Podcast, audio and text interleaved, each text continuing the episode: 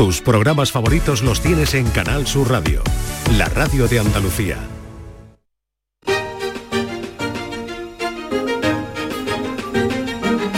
En Canal Sur Radio, Días de Andalucía, con Carmen Rodríguez Garzón.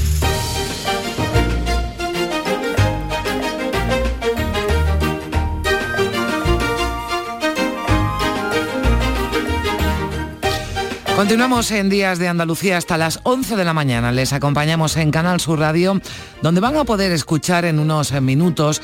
Hemos quedado con el director de la compañía farmacéutica moderna en España, que nos va a dar detalles de la vacuna contra el cáncer que quieren tener lista antes de 2030. Es decir, estamos hablando de un tratamiento que podría salvar millones de vidas. ¿Cómo funciona la vacuna? ¿Servirá para todo tipo de tumores? ¿Desaparecerán?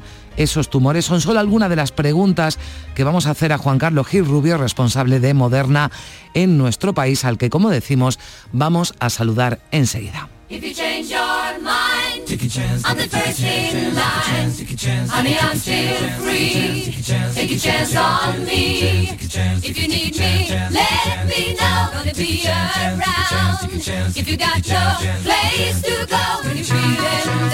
Pues hablamos de avances, de un futuro esperanzador para la humanidad, pero ya saben que los domingos echamos también la vista atrás a nuestro pasado y desde una de las consideradas cunas de la humanidad en Sudáfrica, desde la cueva Rising Star, nos va a atender hoy nuestro querido aventurero Manuel Navarro, que nos va a hablar, como siempre, de los últimos hallazgos en torno a nuestros antepasados más remotos. Trataré de amarte por amor al arte, sin que debas darme nada de tu parte. Me iré conformando con simples detalles que de tan pequeños no, no percibe nadie. Este pasado sábado 15 de abril se celebraba el Día Mundial del Arte y por ese motivo nuestro tiempo de cine Juan Luis Artacho nos va a hacer una selección de películas en las que el arte y la pintura sobre todo son las eh, protagonistas. El loco del pelo rojo, el tren o la mejor oferta son las cintas de las que hablaremos hoy a partir de las diez y media de la mañana.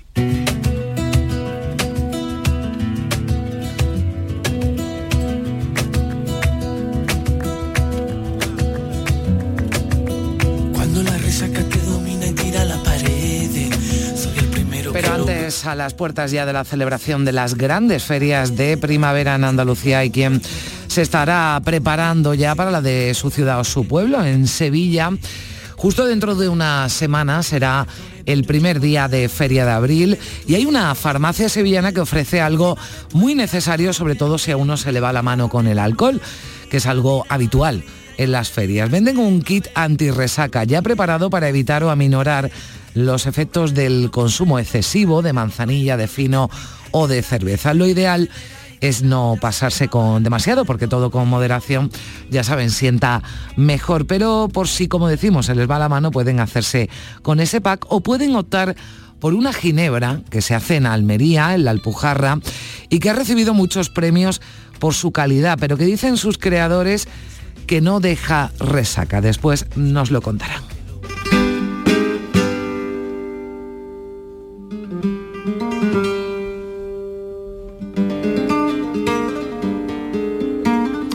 ¿Y qué sería, verdad? Una fiesta sin música, sin flamenco para cerrar el programa.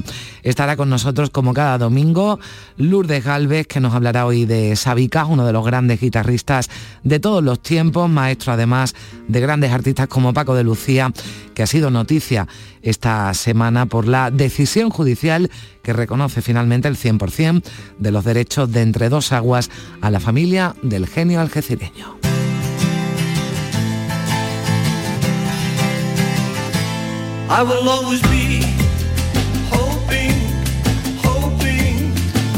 Pues así con estas eh, propuestas iniciamos la segunda hora ya de nuestro programa que cuenta con la producción de María Chamorro y Primi Sanz, la realización en Sevilla de Manuel Fernández y en Málaga de José Manuel Zapico.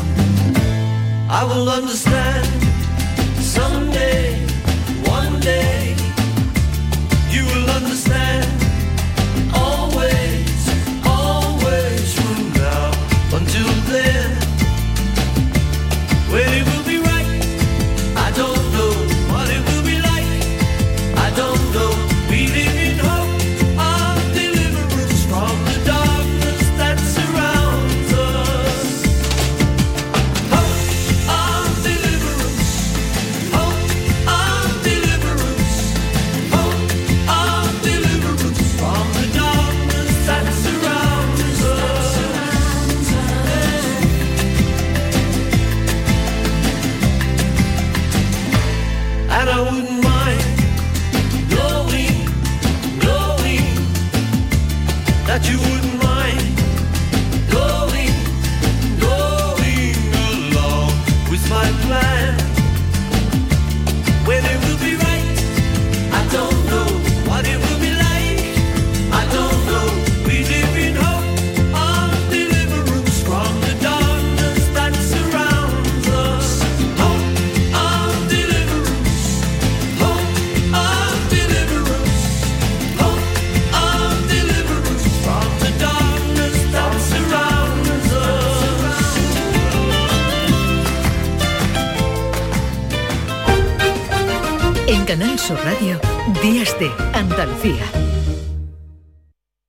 Échame un cable, Chano, que le regalo a mi mujer por Navidad. Home, Yuyu, tengo algo que te va a encantar. Suelta por esa boquita, criatura. Hogar Solar, energía limpia, en primera, de ustedes. Además, puede contratar ahora y está hasta abril sin pagar un duro. Eso es un regalo, Yuyu, y no es pijamita de todos los años. Llama al 955 31 80 80. Hogar Solar, la luz que te ayuda a ahorrar. Canal Sur Sevilla. Por fin la casa que estabas esperando en Sevilla. Metrobacesa presenta 10 promociones de obra nueva. Magníficas viviendas unifamiliares y en altura de 1, 2, 3 y 4 dormitorios. Todas con terrazas, piscina comunitaria y junto a la futura Ciudad de la Justicia. Obras ya iniciadas. Descubre más en el 955 25 25 y en metrobacesa.com. Metrobacesa, ahora sí. Hay que ver cómo pasa el tiempo, ¿eh? La cuesta de enero, carnaval en febrero, Semana Santa, los atajos, la operación bikini en mayo, las cervecitas en verano. Aquí no sé muy bien qué pasa. ¡Bum! ¡Susto de Halloween! ¡Y feliz Navidad! ¡Y ya está! Si eres de ir rápido, eres de O2. Con velocidad 5G y la mayor red de fibra. Fibra 500 megas y móvil 50 gigas con 5G por 38 euros. Infórmate en odosonline.es o en el 1551.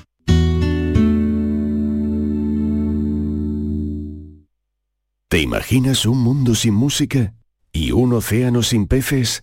No pasemos del sonido al silencio. Ven a conocer al Acuario de Sevilla una especie amenazada, el pez guitarra. Descúbrelo en acuariosevilla.es. Un híbrido. No, un eléctrico. No, un gasolina. Cariño, despierta. ¿Eh? Me estoy volviendo loco para comprar el coche. Pues vete a Kia, porque tienen todo tipo de modelos para que encuentres el que mejor se adapta a ti. Si no está en un concesionario Kia, es que no existe. Solo en la red Kia de Sevilla. Kia. Movement that inspires.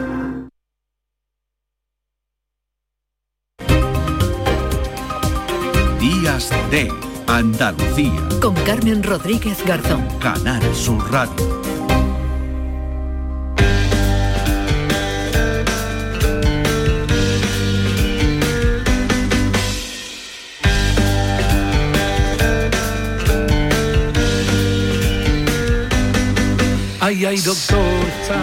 Si hablamos de Moderna y de vacunas, todos relacionamos estos dos nombres con el COVID porque este laboratorio farmacéutico fue uno de los que puso en marcha en tiempo récord una de las vacunas que aún se siguen inoculando para frenar la expansión del coronavirus, que sigue ahí, que no se ha ido, pero desde luego no tiene la incidencia ni las consecuencias de hace solo tres años. Lo que al menos casi todos tenemos claro es que las vacunas son eficaces, que evitan que las enfermedades se propaguen que minimizan sus efectos y siempre hemos soñado con que saliera al mercado una que sirviera para acabar con enfermedades que a todos de alguna u otra forma nos ha tocado de cerca. Algo del cáncer, el sueño está a punto de convertirse en realidad porque Moderna ha puesto ya fecha a su vacuna contra el cáncer 2030, es decir, en siete años. Vamos a saludar a esta hora a Juan Carlos Gil Rubio, que es el director general de la compañía farmacéutica moderna en España. ¿Qué tal? Muy buenos días.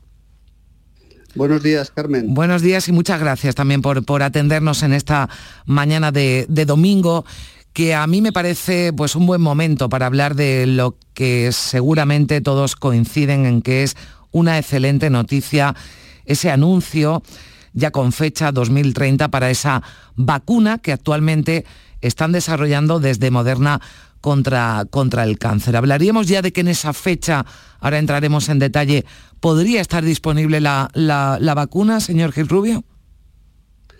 Eh, pues buenos días, Carmen. 2030 es la fecha que hemos estimado para poder disponer de la primera vacuna contra un tipo de tumor específico que es el melanoma.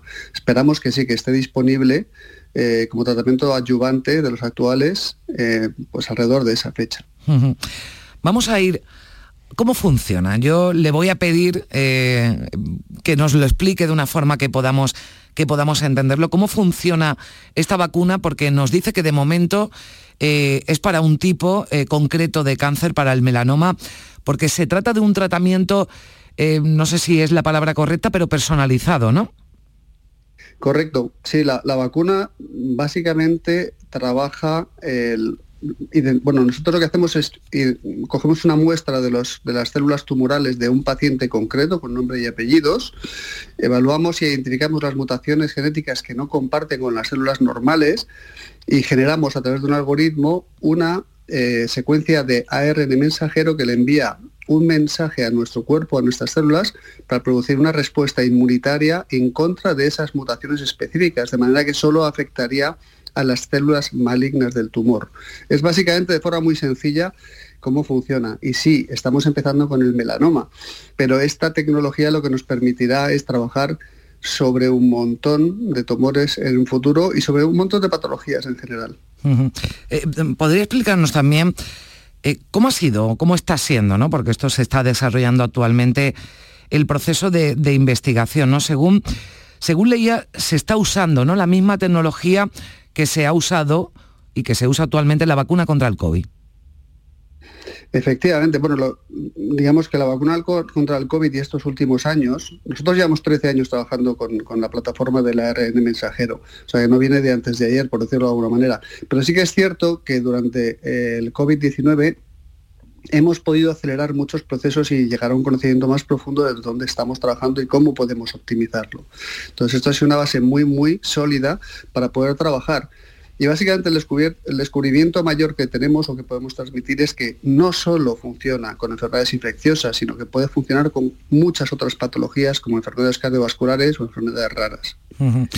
Sí, de ahí que, eh, bueno, hablen de una vacuna eh, muy prometedora, ¿no? Porque, como se dice, no solo, eh, que, vamos, no solo, y entiéndame el solo, estaría, esa vacuna sería efectiva para luchar contra contra, los, eh, contra algunos tipos o, contra el cáncer ¿no? y, y los eh, tumores que lo, que lo provocan, sino que también podría evitar, a ver si me puede explicar alguno, algo más sobre enfermedades cardiovasculares, autoinmunes o decía usted enfermedades raras. Es decir, esto eh, se podría personalizar, ¿no? Antes que hablábamos de vacuna personalizada para tratar este tipo de enfermedades y de dolencias. Efectivamente, eso es un poquito a lo que me refiero. O sea, nosotros lo que somos capaces es de, despertar o enviar una, una, orden concreta a nuestro cuerpo para generar cierto tipo de proteínas que pueden tener distintos efectos, distintas funcionalidades en el cuerpo. De manera que no solo nos tenemos que limitar a enfermedades infecciosas. Eh, a nosotros nos gusta denominar la tecnología del ARN mensajero de forma muy sencilla como si fuera el software de la vida. Hemos logrado traducir al lenguaje del cuerpo, un lenguaje que el cuerpo entiende, órdenes concretas para no meter moléculas exógenas al cuerpo para trabajar en contra de una patología, sino que sea nuestro propio cuerpo quien diseña la mejor solución inmunitaria, si es a través de células T o a través de cualquier otra cascada inmunitaria, la respuesta en contra de una patología que podría ser, eh, pues yo que sé, vasos eh, vasculares dañados tras un infarto o una enfermedad eh, rara que sea causada por déficit de una enzima o de una enzima en concreto. Mm. Nos hablaba además, eh, que yo creo que es importante, ¿no? que esta vacuna, este tratamiento va a actuar solamente contra las células, eh, digamos, afectadas, ¿no? contra las células tumorales, pero no va a dañar al resto del organismo. Lo digo por la gran diferencia ¿no? y la, la esperanza que se abre, porque únicamente ahora para luchar contra el cáncer, pues hay tratamientos ¿no? que en muchos casos son efectivos, pero que son muy dañinos y con unos efectos secundarios ¿no? y muy perjudiciales para, para el organismo. Es decir, no, no hay en principio, no sé si otros, pero no los que producen ¿no? los tratamientos de radioterapia y quimioterapia. Bueno, nosotros lo que, lo que esperamos que suceda es que los efectos secundarios sean muy parecidos a los que hemos tenido con la vacuna contra el COVID, o sea, realmente muy poco, muy poco dañinos para el cuerpo. Desde luego nada que ver con una quimioterapia o una radioterapia clásicas. Lo que sí que es cierto es que, por ejemplo, en esta primera eh, aproximación personalizada contra el cáncer generando neoantígenos, como es el que eh, pretendemos lanzar en 2030, es un tratamiento adyuvante con otro tratamiento y sí que, sí que es cierto que lo que va a hacer es ayudar a mejorar el tratamiento o la eficacia de los tratamientos actuales. O sea, que no tiene por qué darse de forma individualizada, sino que se puede dar combinada. Lo que estamos buscando es aportar soluciones terapéuticas a las personas para mejorar su calidad de vida. Eh, permítame el desconocimiento, lo digo sin, sin conocer los detalles. Es cierto que la, la vacuna ¿no? contra el COVID se realizó por parte de su compañía y de otras compañías de una manera rápida, ¿no? Había que, actuar y, esa vacuna se puso en el mercado en un tiempo récord. Las características de estas, de esta, ¿no? Que, de la que estamos hablando, hace que tengamos que esperar un poco más de tiempo? Bueno, mm, realmente no es que tengamos que esperar un poco más de tiempo en cuanto a tecnología. La tecnología que aplicamos es la misma. Lo que sí que es cierto es que, bueno, pues como tenemos que identificar cuáles son las mutaciones en las células cancerígenas tumorales con respecto a las células normales y desarrollar una respuesta específica para esas mutaciones y no para las células normales, bueno, pues requiere más tiempo y estamos hablando de hacerlo por cada persona, por cada individuo. O sea, estamos hablando de Manuel García Rodríguez o de Juan Fernández Fernández. No vamos a hacer una, una vacuna que sirva para un colectivo en concreto, sino para una persona. Entonces esto siempre añade complejidad. Sí que me gustaría ahora mm. mismo también romper una lanza en cuanto, en cuanto a la vacuna mm, que hemos desarrollado contra el COVID. Nos ha permitido avanzar muchísimo en la tecnología del ARN y en, y en, definir cómo funciona y cómo aplicarla de forma más adecuada. Y también me gustaría decir de forma muy clara que el COVID todavía no se ha ido, lo tenemos aquí, que seamos prudentes con respecto al COVID. Bueno, lo, decimos y lo recordamos, pero tiene usted toda la razón porque es verdad que muchas veces parece que nos, hemos olvidado, pero el COVID sigue ahí y siguen también esas campañas de, vacunación, sobre todo para los colectivos eh, más eh, vulnerables. Eh, ¿Se está probando ya, se está ensayando ya, se ha probado ya en algunas personas afectadas por, por cáncer o por melanoma, que nos decía usted que va a ser la primera ¿no? que, va, que va a salir y que va a estar disponible? Bueno, se está probando ya, tanto es así que acaba de ser presentada en, el Congreso de la eh, American Society of Cancer Research eh, los datos en fase 2B eh, con 157 pacientes. O sea que los datos son muy prometedores y en base a estos datos hemos recibido el esquema prioritario no solo de la FDA, sino también de la EMA. Este esquema prioritario aporta mucho valor e indica un desarrollo muy interesante cuando hablamos de un medicamento. Es un soporte claro y específico para optimizar y obtener de forma acelerada datos que aporten una aprobación regulatoria temprana y que faciliten el acceso a los pacientes enfermos cuanto antes. Entonces, bueno, pues decirte que sí, que se está probando y que se está probando con datos muy prometedores. Bueno, pues es sin duda una de las eh, mejores noticias. A mí me parece una de las noticias, desde luego, más positivas de toda la semana. Eh, por cierto, Juan Carlos, ¿nos puede decir, se va a hacer algo aquí en España? No sé si ensayos, fabricación de algún componente de esta, de esta vacuna. Bueno, mm, te agradezco que me hagas esta pregunta porque España, dentro del esquema mm, de Moderna, es un hub de máxima importancia, es un hub estratégico. Nosotros estamos apostando por desarrollarnos en España.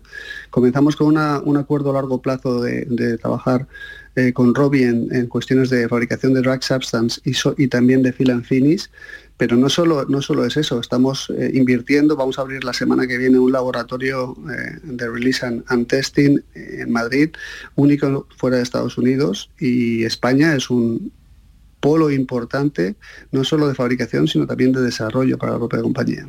Tienen ese acuerdo además en Granada, ¿no? Aquí en Andalucía también con, con, con Robbie, así que habrá también, ¿no? Y se harán aquí en España porque Moderna apuesta también por, por nuestro país, ¿no? Como, como, como sede, ¿no? Para, para realizar todos esos trabajos y ese proceso, desde, lo, desde luego vamos a estar. Por supuesto que sí. Estamos en Granada, donde hacemos la producción de, sustancia mm. activa de, para las vacunas y seguro que también formaremos parte de la producción de las vacunas personalizadas contra el cáncer. Bueno, pues mm, si le parece cuando vayamos avanzando y se vayan conociendo eh, más detalles, eh, bueno, pues eh, volveremos a hablar y, y desde luego contando pues esa buena noticia sin duda ese anuncio 2030 está aquí a la vuelta de la esquina, pero seguro que ya hay muchísima gente, porque decía ¿no? que el cáncer de una u otra forma no, nos toca de cerca a todos, eh, así que es una noticia muy esperanzadora. Le agradezco mucho que nos lo haya contado, que nos haya dado detalles y que haya compartido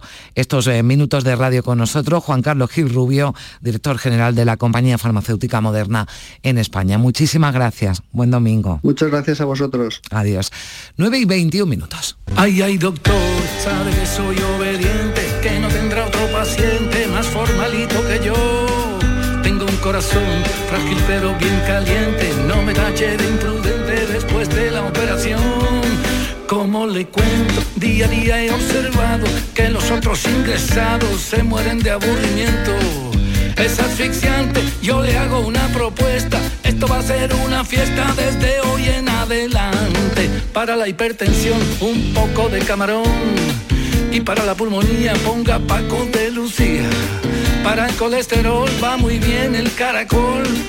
Para los malos humores la mejor es Lola Flores. Déjate de ibuprofeno, escucha Kiko Veneno. Si hay peligro de delirio, sevillanas de martirio. Y para las infecciones, alguna de los Ramones. Contra la depresión, viva los Rolling Stones. Oiga enfermero, ponga todo en el gotero. Deme la música en vena, que viva la melodía cóctel sonoro que me quitará las penas. Ya veré cómo mejoro un poquito cada día.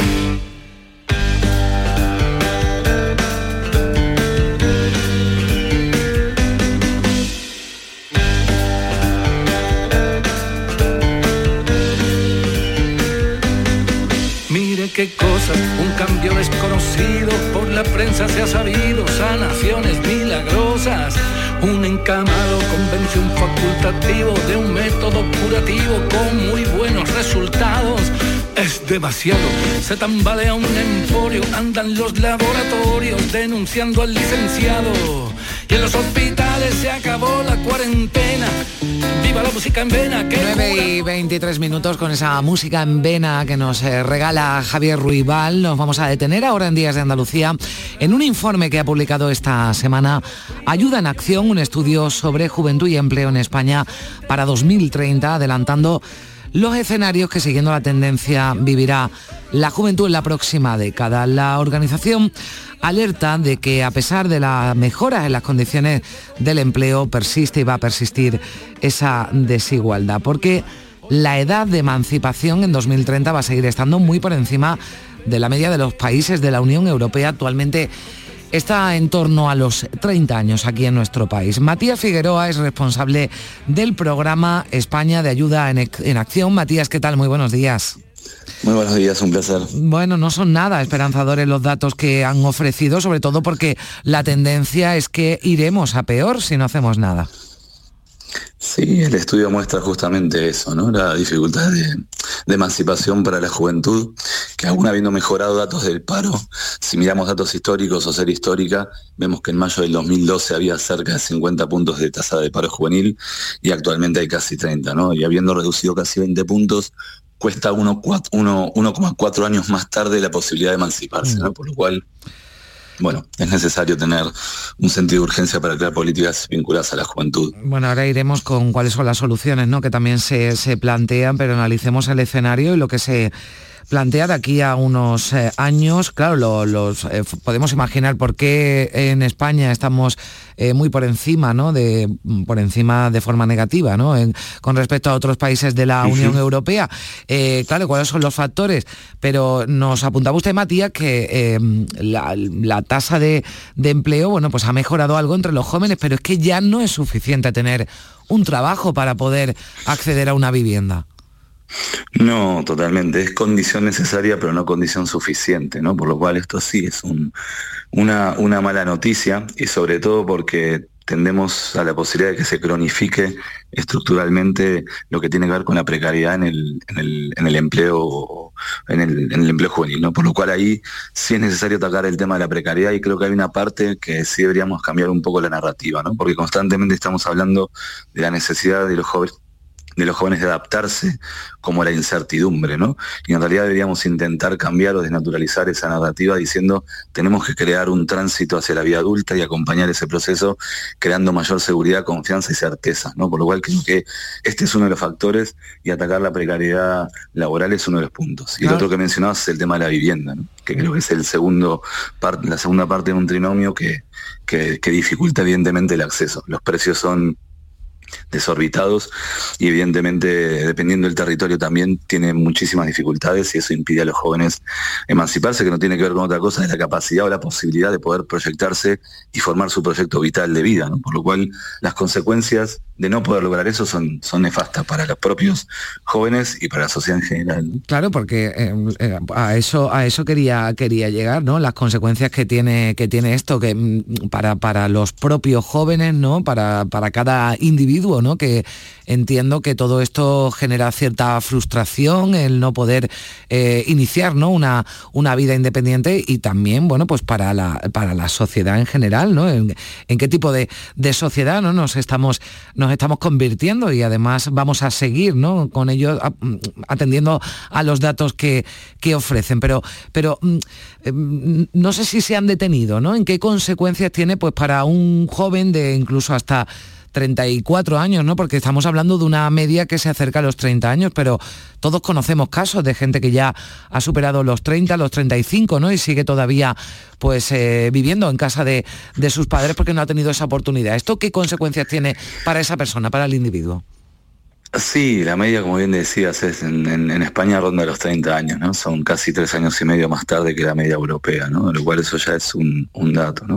Eh, las consecuencias son justamente la primero y aparte ya salieron varios estudios vinculados al tema de la salud mental, que este es un, problema, ¿no? Eh, ¿Cuáles son o la frustración o la, imposibilidad de generar un proyecto vital de vida, poder proyectarse, sea en el sentido que sea, ¿no? Y los jóvenes eh, no tienen esa posibilidad, es un, es un problema que hay que atacar de manera urgente y creo que las dos partes están vinculadas. Por un lado, el empleo, la precariedad laboral, que hay que atacarla o mejorar la calidad del empleo, por un lado, aunque no es, no es suficiente, pero es condición necesaria. Y por otro lado, el acceso a la vivienda, ¿no? Y entender el acceso a la vivienda como un derecho, ¿no? Mm. Creo que este punto es, es importante también atenderlo. ¿no? Cualquier impedimento, dificultad de acceso a un derecho termina siendo una vulneración eh, del mismo, por lo cual si es necesario, acá sí es donde ponemos el acento, eh, la necesidad de crear un sentido de urgencia, de crear políticas que permitan, eh, bueno, lo que tiene que ver con el empleo de calidad por un lado, el acceso a, a la vivienda y el tercer, la tercera parte del, el trinomio tiene que ver con la pata educativa, ¿no? De cómo generar un sistema educativo como mucho más adaptado a las posibilidades o necesidades vinculadas al tema de orientación vocacional o, profesional, ¿no? Eh, que hoy mm, realmente es, es escaso y es, necesario reforzar. Dentro de España hay territorios donde, eh, bueno, pues la situación, ¿no? Es es peor, territorios de mayor riesgo, ¿no? Lo llaman desde ayuda en acción y entre ellos está Andalucía, también Extremadura y Galicia, porque eh, son las comunidades donde la tasa de desempleo es eh, mayor en, en, España y hay em, programas, ¿no? herramientas específicas que van a, en las que trabajan ¿no? con este programa España de ayuda en acción en estas, en estas zonas que incluye nuestra comunidad autónoma. Sí, correcto. Eh, Andalucía, Extremadura, Canarias, Ceuta, Melilla se encuentran por la cola, ¿no? Pero, pero creo que creo que el tema de territorialidad que, tocas es súper importante e interesante, ¿no? Porque creo que las políticas también que se generen tienen que tener un factor, evidentemente, de territorialidad. Eh, y esa es una de las cuestiones que también ponemos el acento, ¿no? Que las políticas de empleo o las políticas de vivienda o cómo se adecúan a, nivel territorial. No es lo mismo. Eh, por poner ejemplos, en el que vive en una área totalmente eh, urbana o, rural, o todo este tipo de cuestiones mm, hay que tenerlas en cuenta. Y también porque la, juventud no es un colectivo eh, homogéneo, es diverso, es heterogéneo y sobre todo los que mayores dificultades tienen finalmente terminan siendo los que viven en mayor situación de desigualdad, ¿no? Por lo cual esto es uno de los puntos que también hacemos, hacemos hincapié. Y si no queremos esta tendencia que hablamos del 2030, ¿no? Si no queremos, tenemos que cambiar esta tendencia. Y si no creamos sentido de urgencia y políticas ahora, la tendencia va a ser que cada vez cueste más poder emanciparse. Pues esperemos que no, que se pueda hacer algo. Ahí quería, quería llegar. ¿Cuál, ¿Cuáles son las soluciones que se que se aportan. Evidentemente hay que actuar ¿no? en políticas eh, que faciliten el acceso a la vivienda, con un parque ¿no? público de, viviendas, que es alguna de, la, de, las políticas ¿no? a, las que, a las que apuntan, trabajar en, esa, en esa formación pues eh, precisamente ¿no? para que esto que apuntan que puede ocurrir en 2030 no, no ocurra, podamos revertir la situación, ¿no, Matías?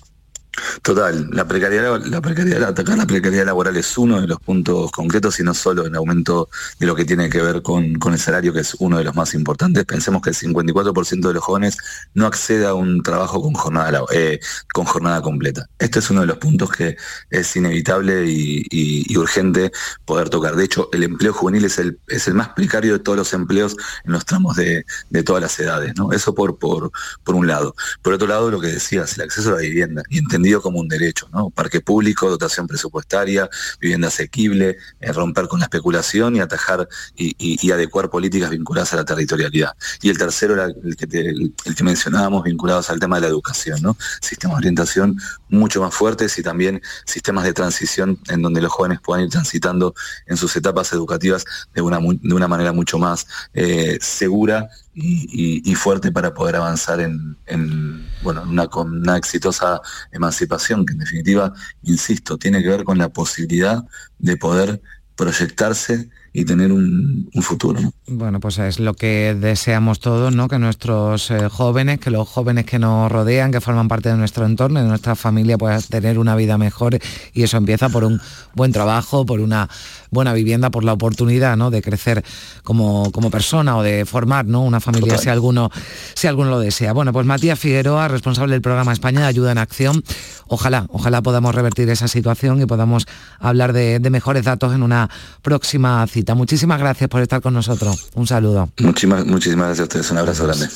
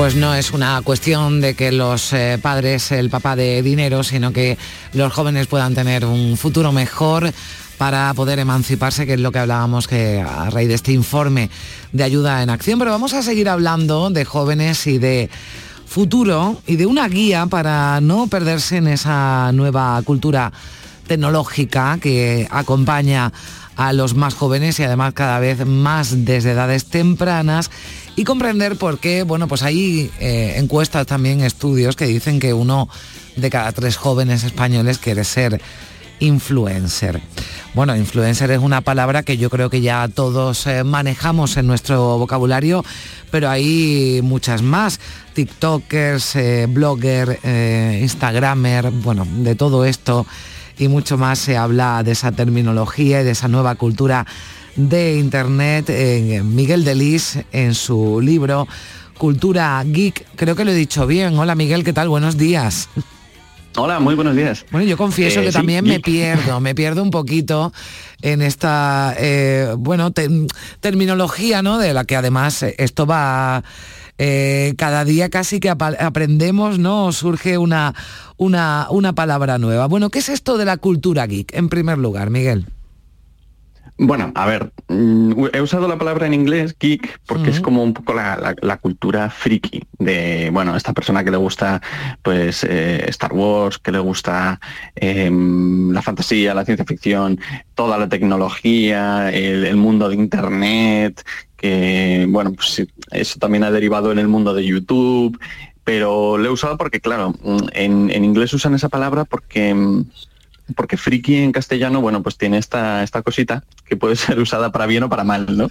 Entonces, bueno, pero sí, es básicamente. Bueno, es como el friki, ¿no? Porque ya hay, antes eh, friki era algo totalmente despectivo, pero ya hay quien, bueno, que se autodenomina incluso como friki, ¿no? Friki, bueno, pues casi como fan, ¿no? De, de, lo que antes usábamos como, como fan o seguidor. Mira, por aquí me están además que son muy jóvenes, aunque ya tienen una edad, María Chamorro, eh, Manuel Fernández, nuestra, nuestro realizador y nuestra productora aquí en Sevilla, uno con camiseta de Star Wars, o sea, es un friki. Eh, María también levantaba la mano, todo lo que nos estabas diciendo, ellos son, bueno, pero claro, porque esto no se, no se queda, ¿verdad? Y no se limita a la juventud, hay quien eh, sigue siendo, ¿no? Todavía o, se ha vuelto, ¿no? También friki, incluso influencer de, de mucha más edad. Pero este, este libro, ¿no? Eh, este trabajo, Miguel, está enfocado, ¿no? En, en, los, en los más jóvenes, ¿no? Para poder, digamos, entenderlos un poquito mejor. Sí, sí. Yo creo que eh, alguien que es joven y, está ya en este mundillo, que, para él es normal todas estas palabras raras en inglés, pues eso, el, influencer, el gamer, el TikToker, eh, si quiere saber un poquito de dónde ha salido todo este mundillo, pues es, interesante, pero también, claro, para ese padre que está un poco perdido y no entiende que su hijo quiera ver eh, a gente jugando en la pantalla en vez de jugar él, ¿no? Ya, mm, danos alguna pista, ¿no? Ya, eh, pues seguro que hay muchos que se pueden hacer con este libro porque dirán a ver si me entero de algo. Pero ¿cómo podemos interactuar, ¿no? Comprender los eh, adultos o no tan jóvenes, a estos aspirantes, ¿no? A influencer y a todo eso, y a Instagramer o a TikToker. Mm. ¿Cómo podemos interactuar con, con, ellos? Pues, yo mm, lo que defiendo en, en el libro es que en realidad eh, no es tan diferente. O sea, simplemente han cambiado los formatos, pero es eh, gente intentando eh, pues, pasárselo bien, hablar de sus pasiones, hablar de lo que le entretiene, de lo que le interesa, y simplemente pues ha cambiado el formato, pero en realidad pues, pues, pues bueno, pues que a todo el mundo nos gusta nuestras aficiones y pasar tiempo con ellas. Y es verdad que, bueno, eh, vivir de ello, pues cuando hemos visto que tanta gente, eh, bueno, tantos, en realidad no son tantos los que lo consiguen, ¿no? Pero bueno, cuando hemos visto que, que hay, que hay gente que vive de eso y dices, pues, mm, pues igual yo puedo intentarlo, ¿no? Porque futbolista siempre es mucho más difícil, claro, necesitas unas habilidades físicas que, que, no, que eres lo de toda la vida, queríamos los chavales querían ser futbolista, pero yo, por ejemplo, pues por mucho que me ponga a correr en el campo de fútbol, pues eh, bueno, como mucho meto un gol en propia. Así que. Bueno, digamos que este mundo de, internet, bueno, Miguel, eh, tú eres periodista, eh, divulgador, y cuántos tienes, cientos de miles, no sé cuántos, cuántos tienes, cuántos seguidores tienes en la en las redes, pero bueno, eres un auténtico influencer. Em, bueno, yo también digo que influencer es una palabra que no está bien que uno la use para sí mismo, ¿no? Porque claro, ah, decir, yo creo influencia. Bueno, pues no lo sé, realmente tú puedes decir quién te está creando influencia a ti, pero tú decir que creas influencia, ¿hasta qué punto, no? Pero bueno, sí, en YouTube tengo 407.000, o sea que, que bien. Pero luego, claro, mm, uno puede ser, eh, estar centrado en YouTube, en TikTok, en Instagram, en o sea que esto es un Claro, esto es un poco como volverte, eh, como volverte loco. Yo tengo cuentas, cuentas en todo, pero otra cosa es que es que las use, ¿no? No sé si ya, eh, no sé si a, ciertas edades, ¿no? Esto ya supone una saturación, pero claro, ves a la gente más joven que va cambiando de, de Instagram a TikTok, ¿no? Ya yo creo que Twitter y Facebook ya se ha quedado para viejunos, ¿no? Twitter funciona muy bien, Facebook ya sí, está, es, como un descampado un poco. Ah, bien, o sea, si yo digo que, que publico algo en Facebook, mejor no, quedó fatal, ¿no? Sobre todo con la gente más joven, ¿no? Eh, sí, los jóvenes ya no, no, usan, usan Facebook, TikTok y ya lo que surja. Yo espero que no surjan más cosas porque, porque claro, tenemos que estar actualizándonos y es un poco rollo. Pero, pero sí surgirá algo. Oye, eh, también hay, o sea, lo, en esta cultura geek hay un propio lenguaje, eh, música, ¿no? Literatura o incluso, o incluso moda, ¿no? Hay una forma, yo no sé si mm, desde fuera los identificamos, pero sí se identifican, ¿no? Entre ellos. Em, sí, sí, sí. Pero, pero mm, también diciendo esto que, claro, yo a veces usaba expresiones siendo un chaval que mi madre decía, pero ¿por qué hablas así? Y, bueno, pues eh, porque también es la tendencia ahora, ¿no? Ahora los chavales están con el bro todo el día también, eh, luego hay palabras como muy técnicas que, también se van entendiendo. Dentro del mundo del streaming también hay palabras como muy, muy específicas, pero bueno, una vez entras en el mundillo, pues te impregnas. Bueno, en, el mundillo las oficinas también están igual, usando todo el día palabras en inglés, o sea. Ya, bueno, esto sí, esto es, esto es lo, que nos queda. Bueno, pues cultura geek, que es algo así como eh, friki, ¿no? no sé, para, para entendernos, pero bueno, Friki de más nivel, me dicen por aquí, ¿no? Esto es un friki con más clase, ¿no? me gusta, me gusta la, palabra, sí. No es un friki de, estos que pones cara en plan, este tío está haciendo algo raro, ¿no? Ya, sí. sí eso. Bueno, sí, friki es, eh, de, viene de, bueno, sí, de raro, ¿no? De persona, en fin, con gusto, con gusto raro, pero claro, ya no es ninguna rareza, bueno, y sobre todo para los más jóvenes que si nos está escuchando alguno, bueno, sobre todo dirán de mí, vaya, bueno, esta que no se entera, que no se entera de nada, pero para enterarme, bueno, pues lo que he hecho es hablar con Miguel Delis y hacerme con este Cultura Geek, que es una guía para que podamos entender un poquito mejor a nuestros, a nuestros jóvenes. Miguel, ha sido un placer. Muchísimas gracias por estar con nosotros. Genial, muchísimas gracias. Un saludo. Chao.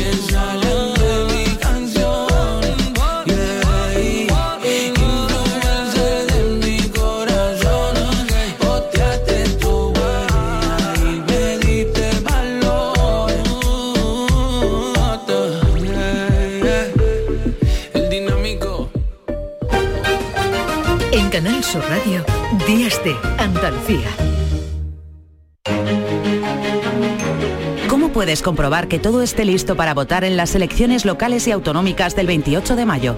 Debes figurar en las listas del censo electoral. Puedes consultarlo del 10 al 17 de abril en tu ayuntamiento, consulado o internet. Pide que rectifiquen si hay algún error.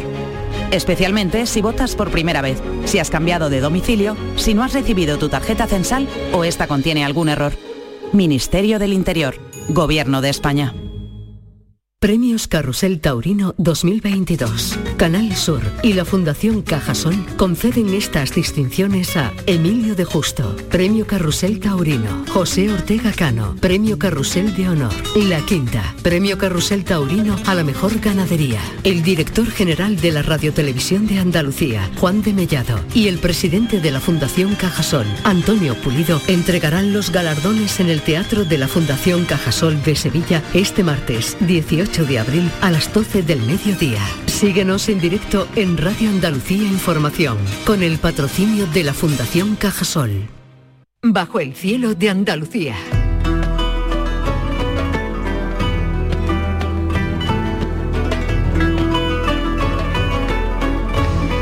...9.46 minutos, o lo que es lo mismo, 14 minutos para llegar a las 10 de la mañana. Nos vamos a esta hora a Sudáfrica, nada más y nada menos. Allí está Manuel Navarro. Hola, Manuel, ¿qué tal? Hola. Yo estoy escuchando por ahí algo, pero no escucho a Manuel. O Manuel no me escucha a mí. Vamos a ver si podemos establecer esa comunicación bien. Yo entiendo que es complicado porque estamos hablando de la otra punta del mundo, pero eh, habíamos probado, teníamos esa eh, comunicación en marcha, vamos a intentarlo con Manuel Navarro, que se ha ido, como decimos, a Sudáfrica, ya saben que es nuestro querido aventurero, creo que nos va a hablar ahora cuando consigamos escucharlo, desde la cueva o de la cueva también de, de Rising Star, que es donde se descubrió el Homo naledi, una, una rareza. Bueno, va a hablarnos eh, desde los primeros homínidos hasta los primeros modernos, porque está considerado eh, este punto donde se encuentra Manuel Navarro, pues la cuna de la humanidad. Vamos a intentar establecer esa comunicación ahora por teléfono. Intentábamos que fuera con un poquito de mejor calidad, pero ahora enseguida saludaremos como decimos, a, Manuel Navarro, que ya saben, bueno, pues que viaja por el mundo, nos cuenta algunas cosas, eh, algunas veces más cerquita, que nos cogen más cerquita, pero hablábamos la semana pasada del yacimiento de, de Orce, pero también pues eh, viaja gracias a ese programa en el que Manuel Navarro, bueno, pues eh, dirige, participa, Arqueomanía en la, en la 2, eh, bueno, pues él nos cuenta también y en esos viajes aprovechamos para que nos cuente aquí en Días de Andalucía en Canal Sur Radio todo lo que, lo que hace. Vamos a intentar enseguida esa eh, comunicación con Manuel Navarro, esperemos que sí, que nos pueda, que nos pueda atender desde Sudáfrica. Take a chance. I'm the first in line. Honey, I'm still free. Take a chance on me. If you need me, let me know. Gonna be around. If you got no place to go when you're feeling down. If you're all alone,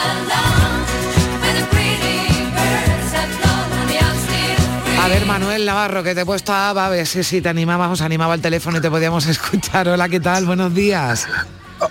Hola, buenos días, Carmen, ¿qué tal? Buenos días, me alegro de escucharte, que nos ha costado un poquito de trabajo y yo tenía mucho interés en que nos hablaras, porque bueno, no todos los días uno, bueno, tú estarás más acostumbrado, se va a Sudáfrica y podemos tener la oportunidad de que nos, De que nos cuente qué estás haciendo allí, qué has visto y qué, bueno, qué, has descubierto como siempre. Eh, pues mira, nos hemos venido por aquí, que como bien dice, es un sitio, bueno, bastante lejano, de los más lejanos que hemos ido pues, seguramente, ¿no?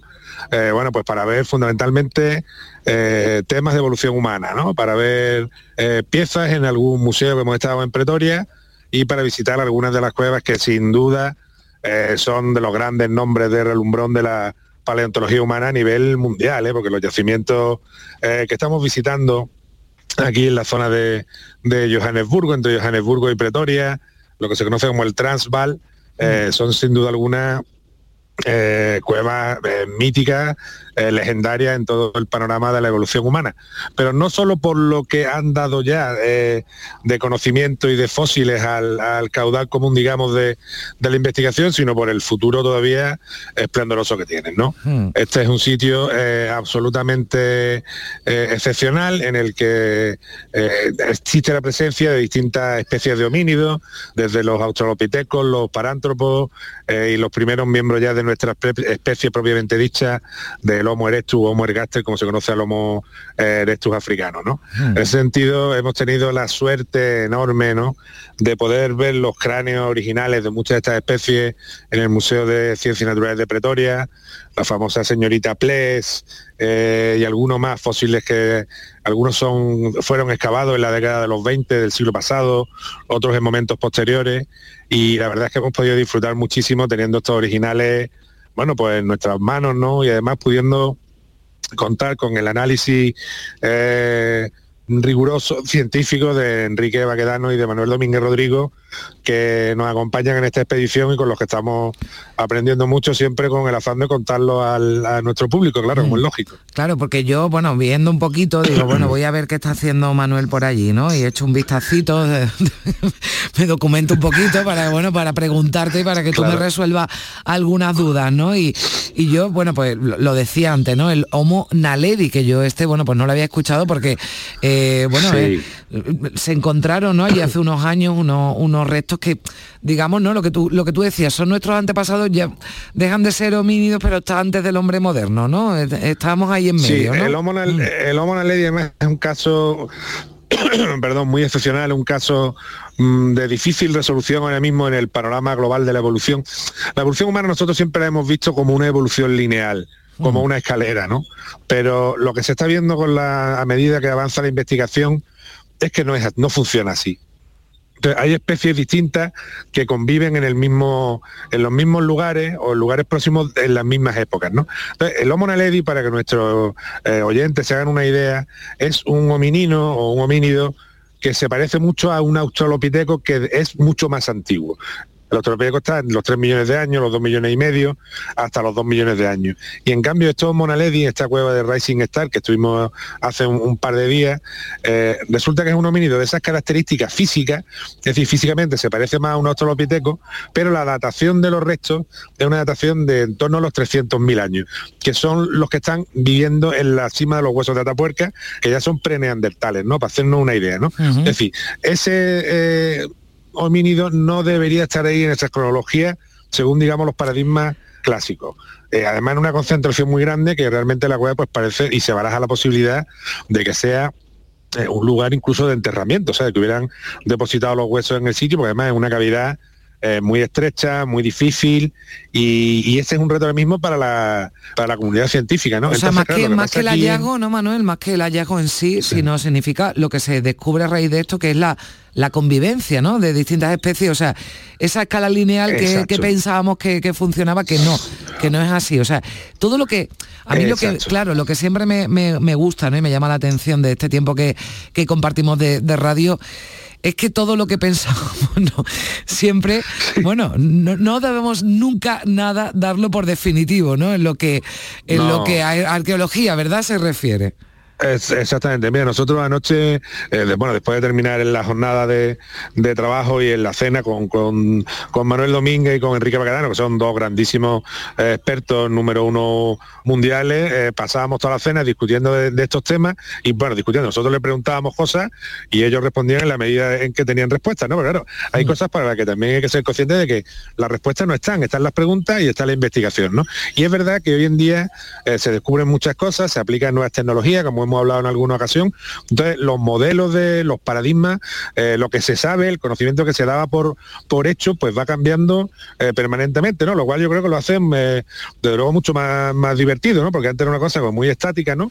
De primero estuvieron estos, luego llegaron los otros y luego lo demás allá, y ahora en cambio se abren un montón de ventanas un montón de comportamientos en algunas especies a las que en principio se pensaba que no iban a tener y que se están descubriendo que tienen, como fabricación de, herramientas, en el caso de los parántropos, por ejemplo, ¿no? Hay una de las cuales que estuvimos en Swan Track, eh, es probable que estos parántropos, que son eh, unos homínidos, pero digamos muy primitivos, y bueno, parece que es posible que fabricaran también eh, herramientas de piedra industrial líticas, ¿no? que esto es una cosa que está en plena discusión, en plena evolución ahora mismo en la comunidad científica, ¿no? O las dataciones probablemente más antiguas de, Homo erectus que existen, que estuvimos ayer en la cueva de Drimolen, que probablemente vayan a salir eh, de allí y se vayan a publicar pronto en unas épocas en las que otra vez se le vuelve a dar la vuelta a todo, eh, todo se atrasa, los panoramas cambian mucho, ¿no? Y en ese sentido, eh, este país, esta zona en concreto de Sudáfrica, el Transvaal, es fundamental para la evolución humana eh, planetaria, ¿no? Además, en un, en un paisaje que todavía se conserva, que si bien está antropizado, está urbanizado, pero hay zonas, yo por ejemplo estamos aquí en el campo, y bueno, aquí al lado hay rinocerontes, y hay leones, y hay eh, jirafas, y hay, en esto todavía hay partes del paisaje que son originarias, ¿no? Yo tuvimos un rinoceronte cuando íbamos hacia la cueva de Drimolen a 5 metros del coche, ¿eh? con su cría, fue impresionante, vamos. Bueno, pues... Sí, sí, con lo cual te da... no, yo creo que además te, bueno, te, ambienta ¿no? un poquito mejor, ¿no? En esto que vas viendo.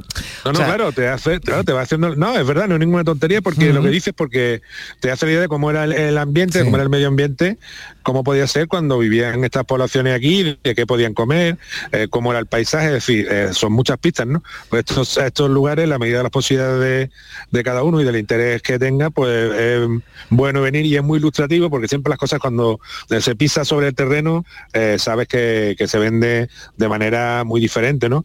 Incluso lo que se sabe, ¿no? Los propios, al poder estar también con investigadores están trabajando aquí, que son de la universidad de aquí, pues bueno, te van contando cosas que no es las que aparecen en, los papers, las publicaciones científicas, sino que nos han estado contando lo que han estado descubriendo hasta ayer, ¿no? Claro. Eh, y bueno, la verdad es que eso, hombre, tiene mucha importancia, nosotros estamos encantados de poderlo saber, de poderlo contar. Que claro, porque exactamente, es que yo, claro, que no, digo, tú, estás feliz por eso, pero nosotros también, porque evidentemente no tenemos que esperar, ¿no? Sin dar nada por definitivo, lo decimos, porque fíjate, bueno, cuántas cosas, o sea, prácticamente lo que, todo lo que nos han enseñado, ¿no? En el, en el, en el colegio, ¿no? De la, de la prehistoria, bueno, esto va cambiando constantemente. Afortunadamente, eso significa que nos vamos conociendo un poquito más y esto tiene, esto tiene mucha importancia a, esta, a esta cueva, ¿no? Y a esta, y a esta zona en la que te, en la que te encuentras, además, bueno, se le, se le llama, oye, que, que, no es cualquier cosa, cuna de la humanidad, ¿no?